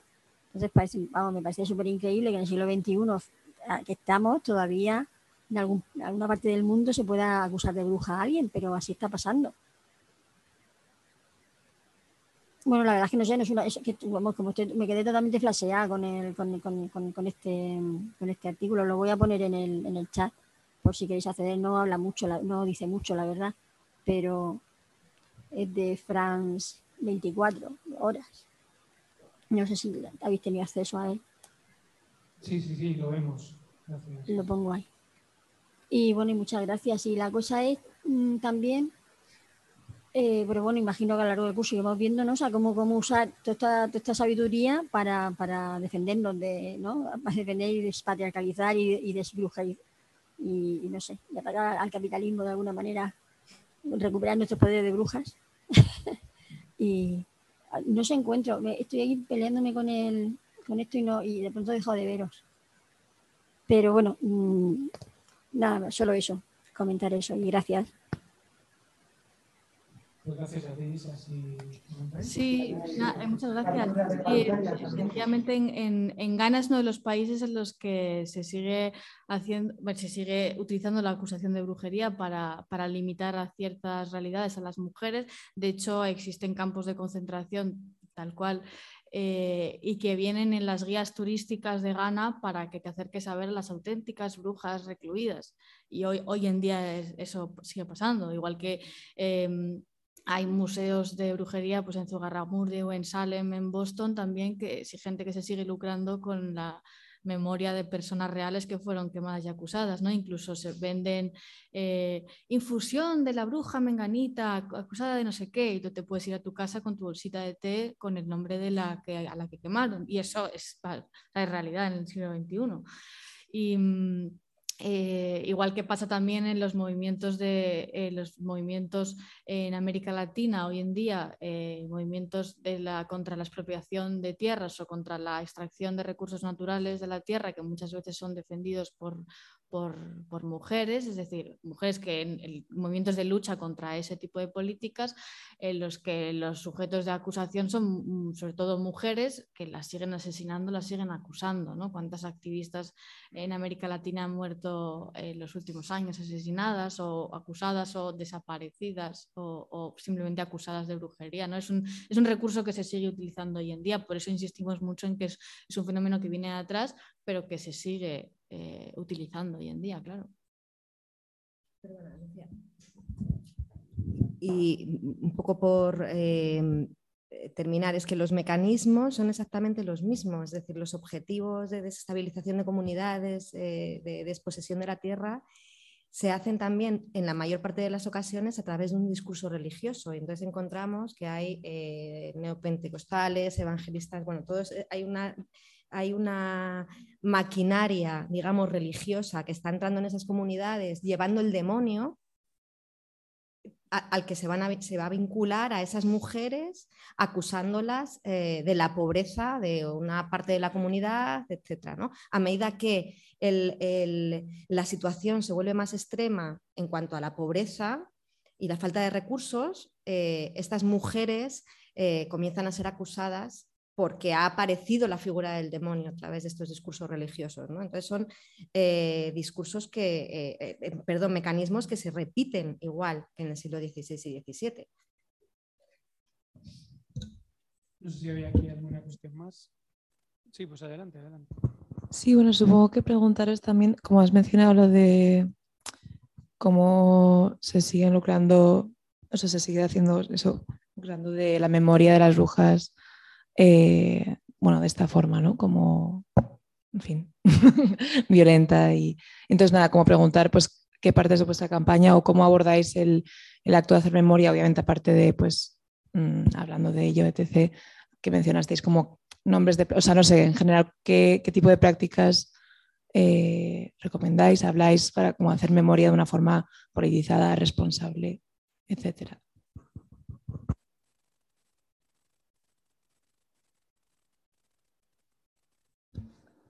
Bueno, yo iba a contar lo de nuestra jornada, de nuestro paseo por sí, em, pues dentro de las jornadas que están previstas para otoño, el domingo la idea sería hacer un paseo por Madrid y pues vamos a acción directa ultra pacífica de pues llevar vinilos o llevar los letreros ¿no? y pues renombrar las calles o poner placas memoriales y luego en paralelo pues meter por registro, ¿no? hacer como una campaña mediática, denunciar ese olvido, señalar los lugares de memoria y exigir y empezar una campaña de exigencia al ayuntamiento, que ya sabemos que nos importa mucho más lo que es la campaña de socialización del debate que el ayuntamiento de hoy en día vaya a hacer nada con esto. pero más una cuestión de acción directa y socialización del debate, pues este punto de las jornadas ¿no? sobre la ciudad de Madrid, pues a nosotras, eh, para nosotras va a ser como un poco inicio de una campaña más. La pandemia también es que nos pilló en medio, ¿no? Entonces, bueno, retomando, eh, pues más sobre la ciudad de Madrid, ¿no? E intentar ejercer esa memoria, pues se quita los vinilos, seguir poniendo los vinilos, ¿no? Ir a hablar con asociaciones, asociaciones de vecinos de las zonas para que también, ¿no? Te conozcan más de cerca esa memoria si no lo hacen y de alguna manera socializar eh, esa cuestión. Luego es verdad que la campaña se organiza por nodos territoriales, entonces digamos que esto es como nuestra acción de Madrid, Em, también lo que ha contado Lucía de Miraflores, nos reunimos, bueno, os reunisteis con la concejala de Cultura alguna vez, ¿no? con la idea de también hacer ahí una especie de memorial, si era posible. Una compañera también hizo eh, pues como para hacer una performance y también llevarla por distintos lugares, ¿no? Un traje rojo muy grande donde se proyectaban imágenes históricas y se invitaba como un debate con la gente. Entonces, bueno, digamos que sobre todo... Luego en Iruña también, es decir, es que en cada nodo pues eh, se están trabajando diferentes cosas, paseos también. Sí, en Iruña hicieron una serie de visionados de películas sobre brujas para pensar sobre la representación desde películas más clásicas eh, a, contemporáneas que le andan ahí, porque no sé si habéis visto la de Alex de la Iglesia de las brujas de Zugarramurdi, em, pues desde luego desmerece poco a las de blanco y negro eh, al respecto, ¿no? Pero bueno, sí que hicieron un visionado de muchas películas para hablar de estas representaciones. Una compañera nuestra ha hecho un documental mm. que de hecho, bueno, también pensábamos de aquí va, ¿no? Ahora viene. Ahora viene el próximo domingo 8 de mayo, de 12 a 6, vamos a hacer una fiesta para recaudar fondos de cara a este congreso. Entonces, eh, va a ser aquí en la parcería, en un local que está muy cerquita, y es un vermut, ¿no? Que decimos, obedientes nos quieren, juntas y bailando nos tendrán. Prometemos no hablar más de 10 minutos. y bueno, la idea, o sea, ahí se va a proyectar, por ejemplo, un trocito de ese documental que está haciendo una compañera que lo está haciendo con una compañera de Nueva York también que se llama Alice y con Silvia Federici, que precisamente han estudiado el caso de Salem, porque Salem mm, no ha estado, pero parece que es como un parque temático de brujas, ¿no? o sea, que de la atracción turística de la ciudad, pues es que me imagino pues también nivel estadounidense de consumo, ¿no? Pues todo tipo de merchandising, ¿no? El, pueblo reconstruido en la época de Salem y todo, todo esto, ¿no? Y eso va el documental. Alice es porque Alice es bisnieta, bis, bis, bis, bisnieta de una de las brujas que quemaron allá. Entonces, digamos que es una campaña muy local, que cada uno de los grupos, pues en Cataluña, en Iruña, también hay un grupo en Valladolid, las de Tarrasa, Madrid, eh, y luego Nueva York y Quito. Eh, pues también las de Quito han sacado un libro que está aquí en Traficantes de Sueños también, que se llama Brujas Rebeldes y Salvajes. Han hecho un propio proceso de investigación tratando distintos temas de la brujería, pues la parte más de insumisión sexual, la parte de conocimientos naturales. Em, han hecho un libro, como digo, Brujas Rebeldes y Salvajes. Digamos que cada una pues, va construyendo muy dirigido a esto de pensar la narrativa de las brujas y contribuir a una nueva narrativa y también ligado un poco a la acción directa con lugares de memorial. Y muy ligado también con eh, las cuestiones anti-extractivistas ¿no? de estas compañeras de Ecuador y, ahora hicimos esa nueva alianza con Shashi de, de la India. Y por ahí tenemos Twitter, que es Memoria Brujas, y Memoria, memoria, Bruja, memoria Brujas, es el, correo. Sí, también. por si a alguien le apetece como formar parte del grupo o unirse a esta causa, pues que seréis muy bienvenidas y bienvenidos. bienvenidos. Había otra cuestión desde Soto del Real. Eh, María José, adelante. Hola, buenas tardes de nuevo. Otra mujer de aquí de Soto del Real, de la Comisión Feminista. Eh, una duda, eh, la exposición, bueno, primero agradeceros la exposición, muy interesante la primera como esta segunda. Eh, extraño un poco el hecho de no hablar de qué manera las mujeres, ya fuese durante estos siglos, desde el siglo XI en adelante y actualmente, cómo, se defendían, de qué manera se agrupaban. Es decir, por ejemplo, en Euskadi el hecho de la emacume, el matriarcado, es una manera donde claramente la mujer no tiene ese salario, pero se organiza de una manera que es, eh, su voz y su opinión está, está ahí para lo que es la familia y no la familia nuclear, sino toda la familia. Entonces, si nos podíais ofrecer algo de información sobre la organización de las mujeres con respecto a todas estas violencias e injusticias. Muchas gracias. Yo no mucho. Hombre, yo creo que defensa había poca. O sea, cuando te acusan ya directamente en el, en plano inquisitorial, poco podías hacer, ¿no? Pero en el día a día sí que hay, hombre, ellas, eh, como decíamos, son expulsadas de los gremios, pero eso no significa que fuera de la legalidad no pudieran apañárselas de alguna manera, ¿no? De hecho, eh, eh, bueno, yo, por ejemplo, me estoy acordando, por ejemplo, de algunos casos que, he investigado en la cárcel, ¿no? Por ejemplo, en las prisiones sí que ellas, entre ellas sí tienen mucho, mucha solidaridad entre unas y otras, en el mundo del trabajo también, aunque fuera eh, extralegalmente, pero, pero yo creo que una vez que el proceso se iniciaba, eh, el inquisidor estaba en tu casa y ya poca poca defensa podías hacer, porque muchas veces además las acusaciones, incluso las torturas, se llevaban a cabo por tus, propios familiares o tus propios, tus propios vecinos. ¿no? Em, frente al proceso inquisitorial, la, propia la única defensa que te quedaba ya era decir que te arrepentías de todo y que habías sido poseída por el demonio que te había hecho hacer o decir ciertas cosas y que te arrepentías de todo y que, y que ibas a ser buena y sumisa, ¿no? que no, no tal. Pero, pero bueno, es interesante lo que planteas ¿eh? y existen. ¿eh? Yo tampoco soy experta en eso, pero sí que existen redes de, de, sobre todo a nivel laboral, eh, o, aunque no se, se, se, percibiera un salario, pero a nivel sociomaterial sí que hay alianzas de mujeres en, en, ciertas comunidades. No te sé concretar exactamente a qué nivel, pero sí que, sí que he, he, visto artículos y libros sobre, sobre el tema. Es todo lo que puedo decir. No lo tenemos muy estudiado.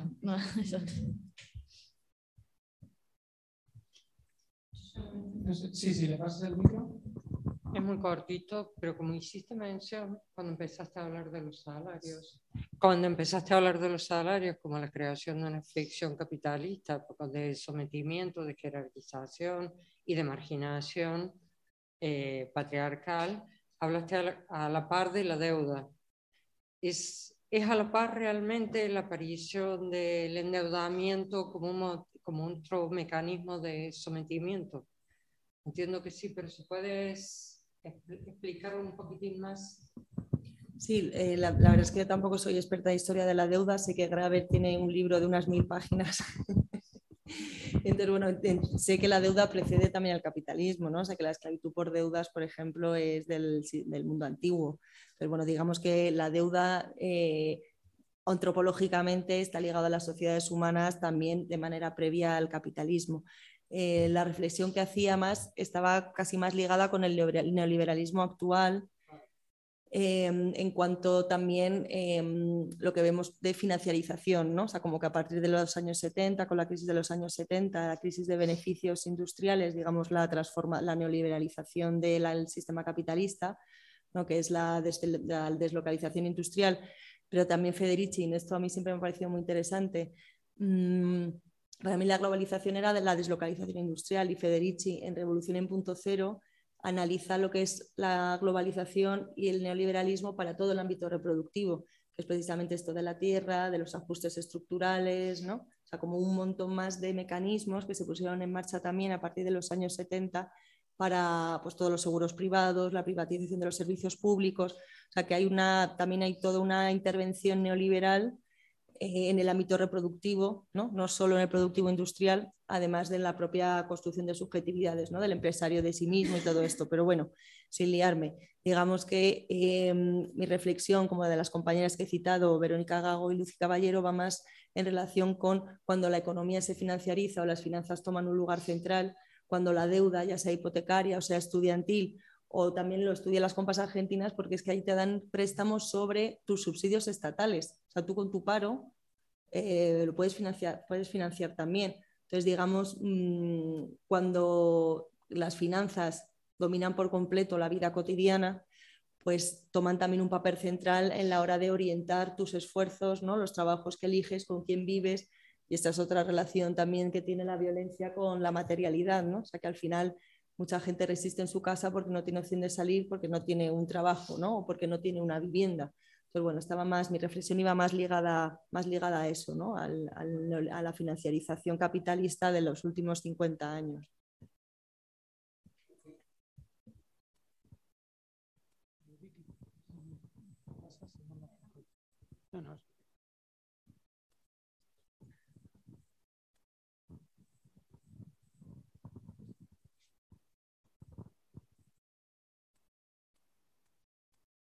Bueno, en primer lugar, muchas gracias. Yo tengo dos, eh, dos preguntas. Em, la, eh, la, primera creo que a, a, la segunda ponente, perdona que no, recuerdo tu nombre, Lucía, em, estaba recordando el libro de Federici y, y las estadísticas que, que había. Entonces, eh, cuando tú has hablado de la diferencia, y perdón si no ha sido tú, ¿no? me equivoco, eh, entre los procesos que, que, hubo en Europa y los que hubo en, bueno, pues en el territorio del Estado español, eh, tenía eh, la pregunta de si había algún tipo de, estadística vinculado con el desarrollo del capitalismo, porque cuando has comentado ¿no? de algunos de estos mecanismos de acumulación por desposesión, como no solo la caza de brujas, sino la trata de esclavos, los cercamientos, etcétera, yo me preguntaba si en el Estado español, a tener, bueno, Estado español, concepto de ahora, ¿no? Pero si en, en los reinos de esta gente hispánico, eh, mm, al tener, digamos, eh, más peso otras herramientas, y pienso, por ejemplo, en todo el tema de la trata de esclavos, ¿no? Eh, digamos que en, esto, en estas hipótesis que has comentado, ¿no? se puede explicar el, el, hecho de por qué en los reinos hispánicos es mm, menos o, o, se da menos el caso de la, de la, caza de brujas. Si había alguna estadística que lo vinculara con ese desarrollo del capitalismo ¿no? y con qué herramientas tenía ¿no? Por ejemplo, si fue más, yo creo que en, los reinos hispánicos fue mucho más tardío el desarrollo del capitalismo, ¿no? si tenía una relación por todo el tema de acumulación por desposesión. Y eh, después de la última parte, eh, bueno, ha ido como súper eh, rápido. me parece como muy, muy, muy interesante lo que has, lo que has comentado y bueno, yo tengo una, una pregunta que, que, desde que, y esto Pablo lo sabe, ¿no? desde que escuché a, a Marta Malo me, me andaba rondando mmm, eh, la cabeza eh, y en relación a los debates que tiene no solo Federici eh, y Fortunati, no solo con ese marxismo autónomo, ¿no? sino también, por ejemplo, con las teorías de la, de del valor de Rosvita Schul, es si se puede mm, mercantilizar esa reproducción social, o sea, ¿no? ¿Qué, opinión eh, te merece, ¿no? Ya que has comentado, ¿no? De todo el tema del salario doméstico, ¿no? Eh, si, si, es posible o si tú crees que, que es posible la, todo el tema de, de la mercantilización de, de, de, esa reproducción, porque hay autores, Federici parte sí, parte no, pero hay otras autoras, ¿no? Y, y me, y ahora que lo has comentado, pues bueno, tenía esa, esta duda. Pero de si es deseable o si es materialmente posible. Bueno, o sea, mi opinión es que eh, en, parte eh, hay una parte que es deseable y, y, de por otra parte creo que el, capitalismo ha hecho una parte de, la, de mercantilización de los cuidados y de reproducción social, pero es un poco, ¿no? Eh, eso, la línea que has comentado, ¿no? De si, si, es una, si esta herramienta es una tra trampa o no, como, bueno, pues son estas críticas, ¿no? Que, que se le han hecho a, a tanto a Federici como a Fortunati. Y ya está, gracias. Eh, bueno, pues yo, estadísticas no tengo, así que liguen tanto una cosa con la otra, pero es verdad que eh, en España el capitalismo se instaura de una manera más lenta. Es verdad que lo que es el liberalismo va, más, va, más, va mucho más lento y, y tenemos una, una, nobleza que no invierte en capital, como es en el caso inglés o en el caso francés, y eso hace que se ralentice todo económicamente respecto a otros eh, estados y hace que España esté siempre eh, de, detrás. A partir del siglo XVI económicamente pierde, empieza a perder eh, presencia. Por lo tanto, es una relación que claro que existe, aunque yo no tengo cifras exactas de la, una vinculación directa. ¿no? Pero, por ejemplo, en un territorio como Navarra, en el siglo XVI, se quemaron eh, 64 personas de brujería, ¿no? mientras en un territorio de similares dimensiones en, en Alemania se quemaron alrededor de 3.000. O sea que, claro, estamos hablando de diferencias muy, muy, muy marcadas. ¿no?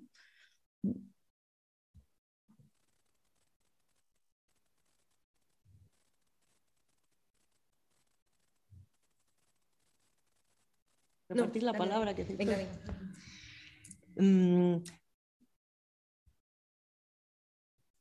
Pues eh, Federici lo que dice siempre es como, hoy y la único que no se puede mercantilizar son los cuidados. Aquí todo el mundo está asalariado, menos el trabajo de cuidados no se puede, no se puede salarizar, ¿no? Porque sí que se hacen críticas. igual que a la renta básica, ¿no? Estás metiendo relaciones mercantiles donde no las hay, por lo tanto, pues vas a favor de la corriente de mercantilizar todos los aspectos de la vida, ¿no? Pero bueno, yo creo que la campaña por el salario doméstico siempre lo que quiso, eh, precisamente porque el capital no lo va a pagar nunca, em, lo que ponía precisamente era, digamos, el dedo en la llaga, ¿no? De visibilización de todo ese trabajo que es no pagado. Em, aunque bueno, Federici dice, te diría, sí, vamos a salarizarlo y a ver qué pasa después y, que no paguen a los mineros, ¿no? Y que paguen al trabajo reproductivo.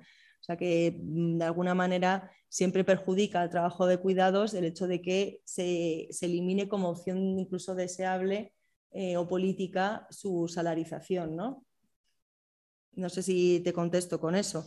Eh, Federici también dice que hay em, actividades de cuidados que nunca se podrían mercantilizar ni usar, porque tampoco se podría usar tecnología, ¿no? Pues todo lo que es el trabajo más afectivo o el cuidado de mayores, ¿no? O sea, como que hay un límite, sobre todo en relación con la tecnologización que puede llegar un trabajo de, cuidados, ¿no? O sea, que siempre tendría que ser al fin y al cabo personas y hay como un límite muy claro.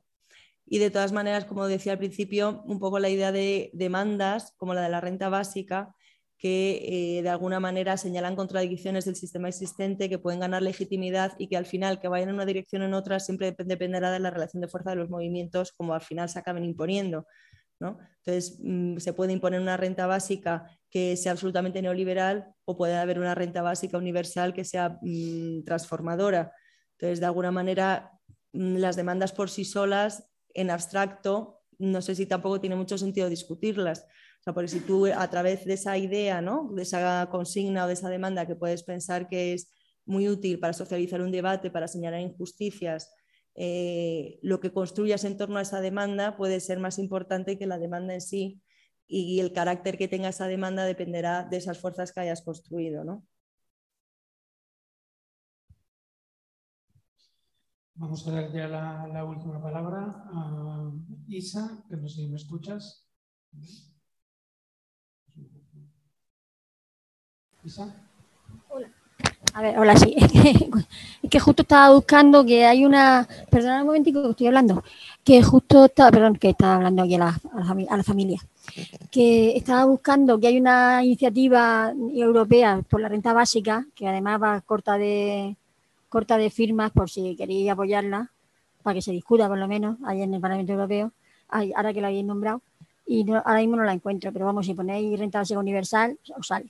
Europa, Europa sale. Y otra que no me ha quedado muy claro, al final, si los PowerPoint y eso van a estar a nuestra disposición, que imagino que sí, yo quiero, quiero imaginar que sí, pero antes no me habéis contestado. Y volver a agradecer.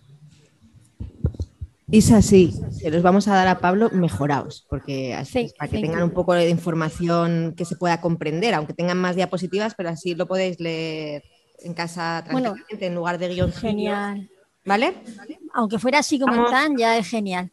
O sea que si ya los mejoráis, sí, así como están, ya sería genial. O sea que. Vale.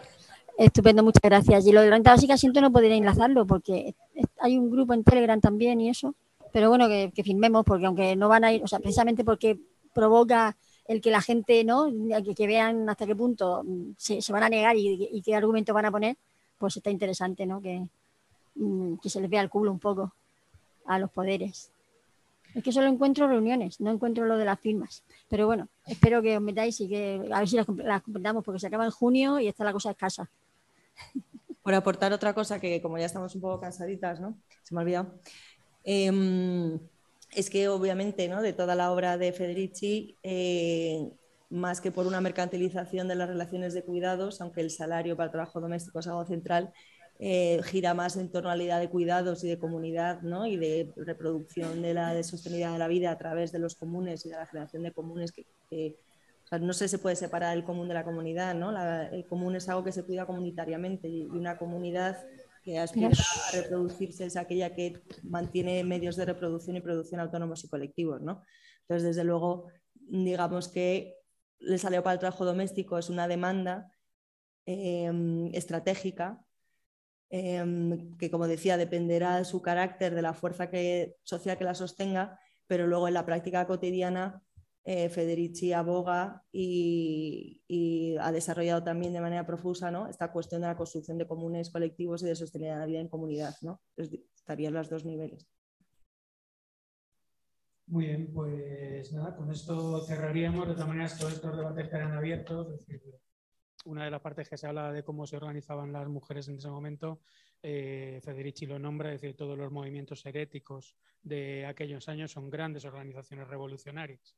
Es decir, que ahí, bueno, si, si podemos, os mandaré, os buscaré algún texto de, de En pos del milenio, de este librito de Norman Cohn, y, y, también veremos cómo el socialismo utópico de principios del siglo XIX se, se basa y se ilumina y se trabaja todo ese pensamiento utópico eh, construido por movimientos revolucionarios del primer socialismo, tiene muy en cuenta todo este legado comunitario que se irá desarrollando y que justo en la próxima sesión le iremos dando vueltas y las cosas que ha planteado también eh, Vicky en este último momento, pues el Día del Patriarcado del Salario será el momento en el que también podamos dedicarle un rato con Fernanda. Así que nada, muchísimas gracias a las tres por esta charla que yo creo ha estado fenomenal, charla de urgencia además. Así que nada, nos vemos la semana que viene y también gracias a, a vosotras, a vosotros y a vosotras.